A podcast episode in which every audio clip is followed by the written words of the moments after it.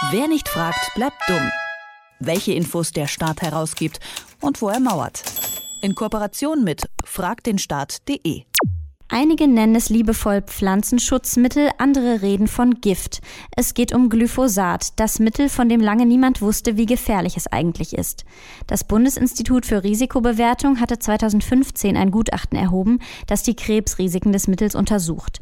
Auf der Basis dieses Gutachtens wurde Glyphosat unter Julia Klöckner in Deutschland erlaubt. Das Dokument selber wurde aber nie veröffentlicht. Frag den Staat hat das Gutachten auf die eigene Website gestellt und bekam eine einstweilige Verfügung. Das Gutachten kann man sich zwar als Bürger kostenlos zusenden lassen, man darf es jedoch nicht veröffentlichen. Ich spreche darüber mit Arne Semsrott, dem Projektleiter von Frag den Staat. Hallo Arne. Hallo. Was genau steht denn in diesem besagten Gutachten? Dieses Gutachten, das ist eine Stellungnahme vom äh, Bundesinstitut für Risikobewertung zu Glyphosat. Es geht vor allem um äh, Krebsrisiken von Glyphosat, also äh, zum Beispiel um die Frage, ob äh, der Einsatz von Glyphosat, in dem Fall äh, werden so ein paar Experimente beschrieben, äh, Tumore hervorrufen bei äh, Mäusen in dem Fall ähm, und dann natürlich ganz grundsätzlich damit verbunden die Frage, wie gesundheitsschädlich ist denn eigentlich Glyphosat? Und ähm, das Bundesinstitut kommt anders als andere Institute äh, zu dem Schluss, ja, so wahnsinnig krebserregend ist es wahrscheinlich nicht. Man kann es zulassen. Ähm, nur das Problem an diesem Gutachten ist, äh, diese sechs Seiten, diese Stellungnahme, die dürfen wir, wie gesagt, nicht veröffentlichen. Ja, aber warum? Also warum ähm, ist das üblich bei Gutachten dieser Art oder ist es jetzt bei diesem Dokument besonders? Naja, also äh, der Grundsatz müsste ja eigentlich sein, äh, dass wenn man wissenschaftlich arbeitet, auch wenn man forscht, ähm, dass etwas transparent ist. Also der Grundsatz von guter Wissenschaft ist natürlich, dass es überprüfbar ist, äh, wie man zu irgendwelchen Ergebnissen gekommen ist und dann die Ergebnisse natürlich auch offen zur Verfügung stellt gestellt und das Bundesinstitut, das geht hier aber einen anderen Weg, ähm, das führt jetzt das Urheberrecht ins Spiel. Wir sagen dazu auch Zensurheberrecht, äh, damit wir dieses Gutachten nicht mehr veröffentlichen können. Das Bundesinstitut sagt also, wir haben das Urheberrecht, wir haben das geschrieben, dieses Dokument ähm, und nur wir dürfen darüber entscheiden, ob es veröffentlicht wird oder nicht und deswegen sind die vor Gericht gezogen.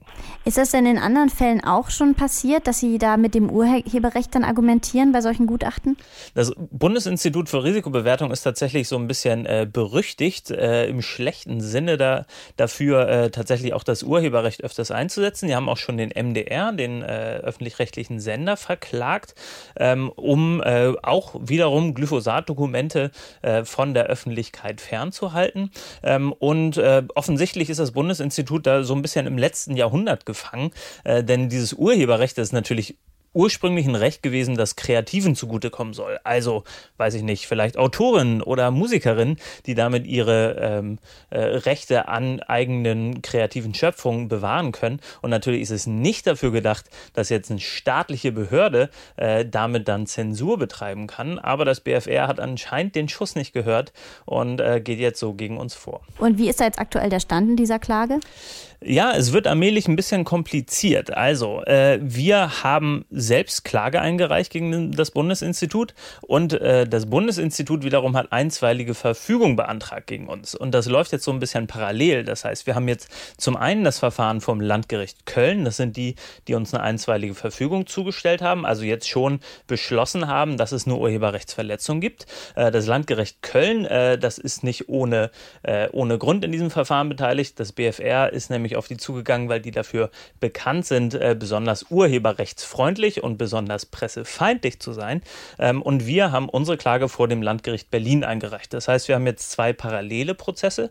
Zum einen ähm, werden wir noch Widerspruch einlegen beim Landgericht Köln. Das heißt, die Kölner Gerichte müssen jetzt erstmal entscheiden, wie es mit der einstweiligen Verfügung aussieht. Und gleichzeitig müssen die Berliner Gerichte äh, entscheiden, wie es aussieht. Und ähm, wir gehen davon aus, dass wir damit tatsächlich auch vor die Instanzen ziehen. Das heißt, in ein paar Jahren sind wir damit wahrscheinlich vor dem Europäischen Gerichtshof. Und wir haben es schon gesagt, dieses Dokument darf zwar nicht veröffentlicht werden, aber darf ja durchaus von einzelnen Privatpersonen angefordert werden. Und ihr habt jetzt diese Kampagne gestartet, Privatpersonen nochmal dazu aufzurufen, dieses Dokument äh, massenhaft anzufragen. Warum? Was wollt ihr damit erreichen?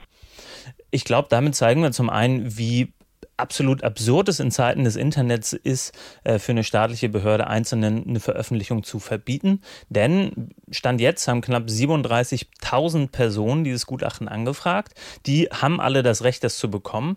Und äh, dann ist natürlich die große Frage, wenn 37.000 Personen dieses Gutachten haben, warum darf man es nicht, nicht gleich dann einfach veröffentlichen? Und das zeigt, glaube ich, ganz gut die Absurdität auf, ähm, dass das BFR jetzt einfach mehr Arbeit hat dadurch, dass sie so restriktiv davor gehen. Und wir wollen natürlich auch ein klares Zeichen setzen, ähm, einfach eine Stelle und eine gemeinnützige Organisation versuchen, da stillzuhalten. Das reicht nicht. Wenn eine Person, wenn eine Organisation stillgehalten wird, dann kommen eben 37.000 andere. Frag den Staat musste das Gutachten zu den Risiken von Glyphosat von seiner Website nehmen. Warum und wie es jetzt weitergeht, darüber habe ich mit Arne Semsrott von Frag den Staat gesprochen. Danke, Arne. Dankeschön. Wer nicht fragt, bleibt dumm. Die Serie auf Detektor FM. Den Staat selbst was fragen? Ganz einfach. Auf fragdenstaat.de.